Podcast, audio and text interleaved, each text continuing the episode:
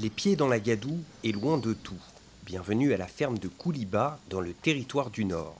Ici, le supermarché le plus proche est à 220 km et pendant la saison des pluies, cette ferme rachetée par LVMH en 2017 n'est accessible qu'en hélicoptère. C'est aussi une période d'activité intense. Ces dernières semaines, près de 4000 œufs ont été prélevés dans la nature, un travail difficile et dangereux exercé seulement par une poignée de spécialistes. C'est par exemple le cas de Matt Wright. Il s'est lancé dans la chasse aux œufs de crocodile il y a une vingtaine d'années. Ça peut être assez dangereux, surtout si vous ne savez pas ce que vous êtes en train de faire. C'est pourquoi on essaye de réduire les risques au minimum et de travailler dans les conditions les plus sûres possibles. On est confronté à plusieurs éléments, la météo, le terrain, l'eau, les crocodiles, les autres animaux, et en plus euh, de tout ça, vous pilotez un hélicoptère, donc il y a beaucoup de risques à prendre en considération. C'est la particularité de cette profession en Australie. Pour l'exercer, il faut un hélicoptère afin d'accéder aux zones les plus reculées mais il faut aussi un collègue disposé à être harnaché sous cet hélicoptère pour ramasser les œufs sans même avoir à se poser. Um, il a fallu qu'on obtienne l'autorisation de l'aviation civile et pour cela, nous avons travaillé étroitement avec eux ces 20 dernières années pour développer une technique qui est unique au monde et qui consiste à accrocher quelqu'un sous un hélico pour ramasser des œufs de crocodile. Et pourtant, malgré l'incroyable dangerosité de cette profession, Matt assure que son équipe n'a jamais eu le moindre accident au travail. Jamais un crocodile n'a mordu un seul des gars qui travaillent avec moi. On touche du bois. Une fois arrivé à Kouliba, les œufs ramassés par Matt sont placés dans un incubateur. En ce moment, des bébés crocodiles naissent quasiment tous les jours, c'est Ben Hindle, le directeur des deux fermes que possède Louis Vuitton en Australie, qui assure la visite. Ah, vous avez de la chance. Vous les voyez éclore? Si vous rapprochez votre micro, vous les entendrez pousser un petit cri.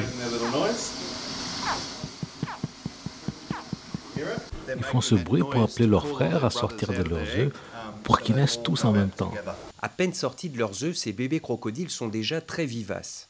Certains courent dans tous les sens alors qu'ils sont encore attachés par leur cordon ombilical à l'œuf dont ils viennent de sortir. Dès qu'ils éclosent, ils sont prêts à tuer. Celui-ci veut vous manger le doigt. Annabelle Olson, qu'on vient d'entendre, est vétérinaire. Elle veille à la bonne santé des crocodiles élevés pour le compte de LVMH. En la matière, l'un des éléments les plus importants, c'est la température. Dans cet incubateur qui baigne dans la vapeur, elle est maintenue autour de 33 degrés et surveillés en permanence. Ils sont très sensibles à la température et nous la maintenons toujours au même niveau afin d'obtenir des mâles parce qu'ils grandissent plus vite. Leur peau n'est pas forcément de meilleure qualité, mais ils grandissent clairement plus vite. Pour assurer une croissance rapide, ces bébés crocodiles sont ensuite transférés dans un couvoir où ils sont nourris six fois par semaine avec de la viande hachée de kangourou.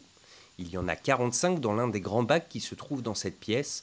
Ils sont nés il y a 15 jours et font déjà une vingtaine de centimètres de long. Mais Ben n'hésite pas à en attraper un à main nue pour examiner son ventre.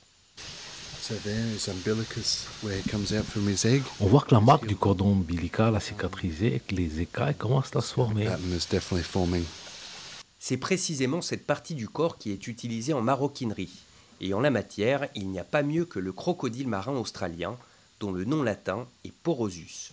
Le Porosus produit les plus petites écailles, le motif le plus féminin. Et dans l'industrie de la mode actuellement, si vous voulez faire des petits sacs très féminins dont le lustre attire le regard, c'est ce qu'il vous faut.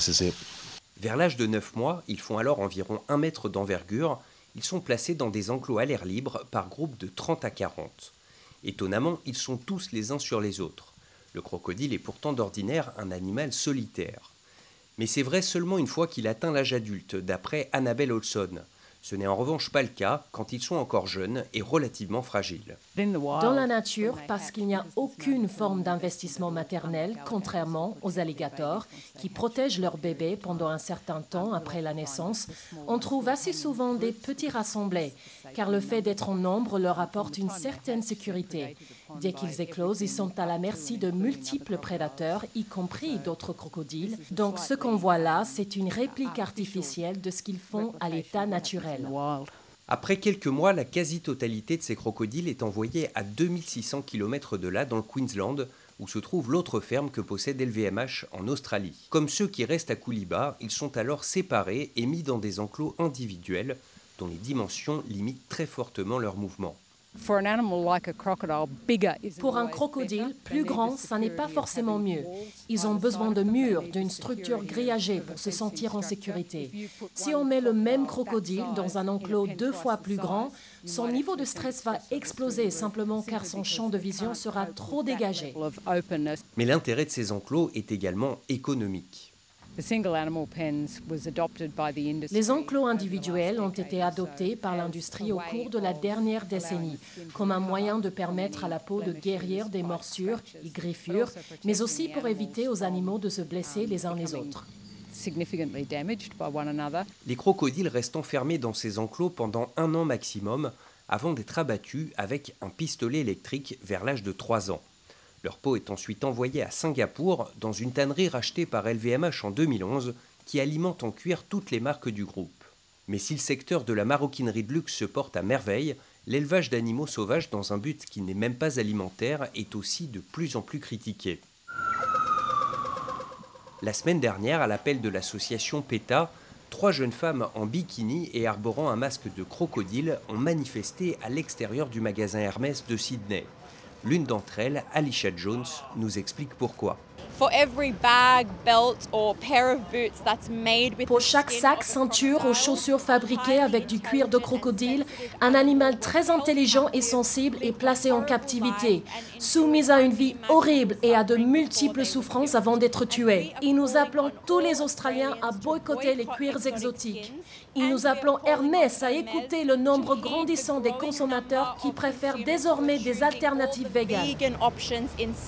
Au-delà de la question du bien-être animal, Emily Rice, une autre manifestante, pointe-t-elle un autre risque que fait courir l'élevage des crocodiles. Les défenseurs de l'environnement affirment déjà depuis quelque temps que le commerce des cuirs exotiques pose un risque pandémique. Nous devons cesser d'exploiter les animaux car nous avons déjà eu la fièvre porcine et la grippe aviaire. Élever et exploiter les crocodiles de la même manière crée les mêmes problèmes. Le commerce international des cuirs exotiques à cause duquel les animaux sont déplacés d'un pays à l'autre, élevés dans un endroit et abattus dans un autre, toutes ces activités augmentent un risque qu'on n'a vraiment pas besoin de prendre. En particulier, c'est le but, c'est de permettre à quelqu'un de s'acheter un nouveau sac à 24 000 dollars. Sous la pression, Certaines grandes marques, comme par exemple Chanel, ont renoncé ces dernières années à utiliser des cuirs exotiques. Mais pas Hermès qui a fait l'acquisition en novembre dernier d'une nouvelle ferme dans le territoire du Nord, qui à terme deviendra la plus grande ferme de crocodiles d'Australie. Ça n'est pas le cas non plus pour LVMH, dont la position sur le sujet est expliquée par son directeur adjoint chargé de l'environnement, Alexandre Capelli. Nous laissons libre nos marques et nos directeurs de création d'utiliser ces matériaux et nos uh, clients de les acheter. Mais si nos marques décident d'utiliser ces matériaux, alors nous faisons tout pour mettre en place les meilleures pratiques possibles. Ces dernières années, l'association PETA a révélé, vidéo à l'appui, des conditions d'élevage déplorables dans certaines fermes asiatiques ou africaines. LVMH a pour sa part travaillé dix ans sur un processus de certification concernant les crocodiles et qui fixe un certain nombre d'objectifs en matière de conservation, de bien-être animal et de responsabilité sociale. Et c'est justement pour s'assurer que ces objectifs sont atteints que LVMH a décidé au cours de la dernière décennie d'intégrer l'ensemble de la chaîne de production d'après Marc Mauclair. Il dirige la tannerie Henglong à Singapour et c'est aussi lui qui a supervisé l'acquisition en 2013 et en 2017 des deux fermes de crocodiles que le groupe possède en Australie. Si vous voulez vraiment savoir ce qu'il se passe dans les fermes, changer les pratiques en matière d'élevage au quotidien, savoir comment l'éleveur se comporte avec les animaux, il faut devenir éleveur soi-même. Cette activité aujourd'hui est très encadrée, mais ça n'a pas toujours été le cas. C'est ce que rappelle le zoologue Adam Britton, un spécialiste des crocodiles. Après la Seconde Guerre mondiale, il y a eu euh, la demande pour le cuir de crocodile. C'est devenu un matériau à la mode. Ça a conduit à des décennies de chasse sans aucune régulation dans le nord de l'Australie. Puis, vers la fin des années 60, il est devenu très difficile de trouver des crocodiles, car la plupart d'entre eux, notamment les plus gros, avaient tous disparu. Le crocodile devient alors une espèce protégée en Australie en 1971 et à la surprise générale, en quelques années seulement, il pullule à nouveau. Ce qui s'est passé, c'est que les gens ont commencé à être attaqués par les crocodiles. La première a eu lieu en 1975. Ça a été une attaque mortelle. Et puis il y en a eu d'autres en 77, 78 et 79. Du coup, l'opinion publique s'est retournée et a commencé à demander pourquoi protège-t-on ces animaux qui ne sont plus menacés et qui tuent des gens. La question qui se pose alors, c'est comment faire pour rendre supportable un animal qui fait peur? Une idée émerge, autoriser l'élevage des crocodiles pour permettre à la population locale d'en tirer un avantage économique. Quelle que soit votre position morale sur le sujet, il faut reconnaître que c'est un outil de conservation extrêmement efficace. La population de crocodiles dans le nord de l'Australie est aujourd'hui très proche de ce qu'elle était dans les années 30 et 40, avant qu'on commence à les chasser. Et ce qui est sans doute plus important encore, bien la population locale supporte la présence des crocodiles. Pas parce qu'ils aiment les crocodiles, mais parce que les crocodiles créent de l'emploi et soutiennent une industrie.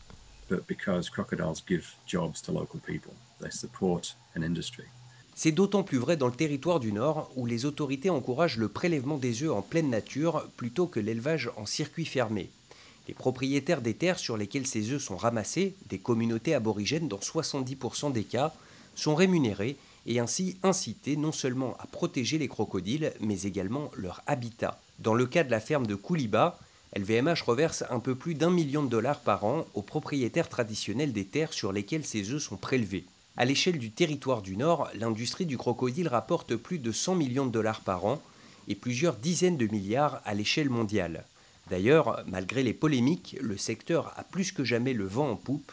Malgré un net repli en 2020 provoqué par la crise du coronavirus, le marché mondial du luxe devrait s'accroître de 50% d'ici à 2025.